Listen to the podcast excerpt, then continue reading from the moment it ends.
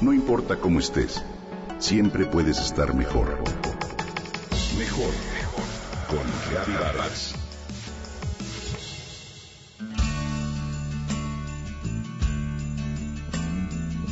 ¿Cuánto aprendí ese día? Después de que Diego se levantó con fastidio de la mesa al término de su trabajo, mientras agradecía que había terminado el tormento de estar conmigo, me di cuenta de que mi técnica no nos llevaba nada bueno. Jamás va a querer hacer la tarea conmigo otra vez, pensé atormentada. Así que al día siguiente decidí aplicar otra fórmula. En lugar de borrar las vocales que le salían mal y obligarlo a que las repitiera, me dispuse a señalar y admirar las pocas que habían salido bien. La respuesta fue increíble.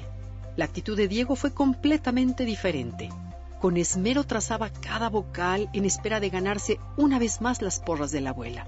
Y además, terminamos la tarea en la mitad de tiempo, a la vez que nuestra relación regresaba al camino de qué padre que te quedaste a cuidarnos y estamos juntos. Pronto me acordé de la frase el hombre por hambre mata y por reconocimiento muere. Y me di cuenta de la frecuencia con la que el olvido ponerla en práctica. Tan sencillo y generoso que es decirle a alguien frases del tipo, te felicito, qué bien te salió, gracias a tu esfuerzo lo logramos y tantas otras más. En estudios realizados sobre las cualidades de empresarios exitosos, surgen tres elementos en común. Confían en su intuición, reconocen y agradecen a quienes los han apoyado y regresan a la sociedad. ¿Por qué será que nuestra mente tiene la tendencia de detectar el error, la falla, con mucho más facilidad que lo positivo? Y esto no solo sucede con las cosas, sucede con las personas con las que convivimos, trabajamos y lo peor, con nosotros mismos. En estas fechas en las que por lo general tenemos la comida de Navidad con el grupo de amigos, con los compañeros de trabajo con la familia, en las cuales nos reunimos para convivir en un ambiente de buen ánimo, es un momento propicio para reconocer a quienes en el transcurso del año llegaron a su meta, lograron su sueño, superaron airosamente los tiempos difíciles, o bien quizá nos apoyaron, nos hicieron algún favor, nos alegraron el día, nos escucharon en un momento de crisis o nos dieron un consejo. Cuando hacemos un reconocimiento sincero y de corazón, ya sea de manera pública o privada, a una persona, damos un regalo que toca el corazón y el espíritu como ninguna corbata, adorno, dulce de nuez o botella de vino lo puede lograr.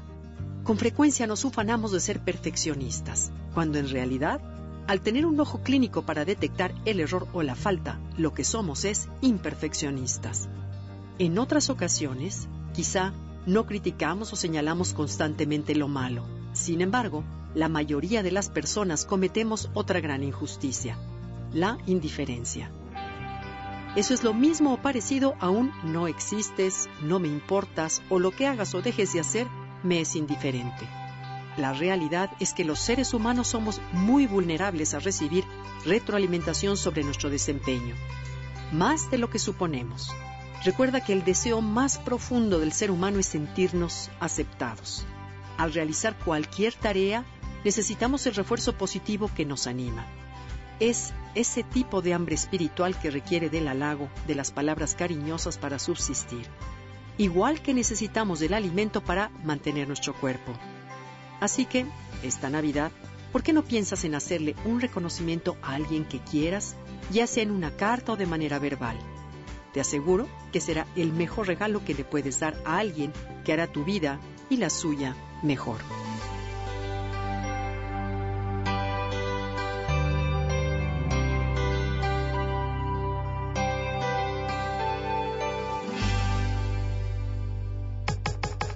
Comenta y comparte a través de Twitter. Gaby-Vargas. Gaby-Vargas. No importa cómo estés, siempre puedes estar mejor. Mejor, mejor. Con Gaby Vargas.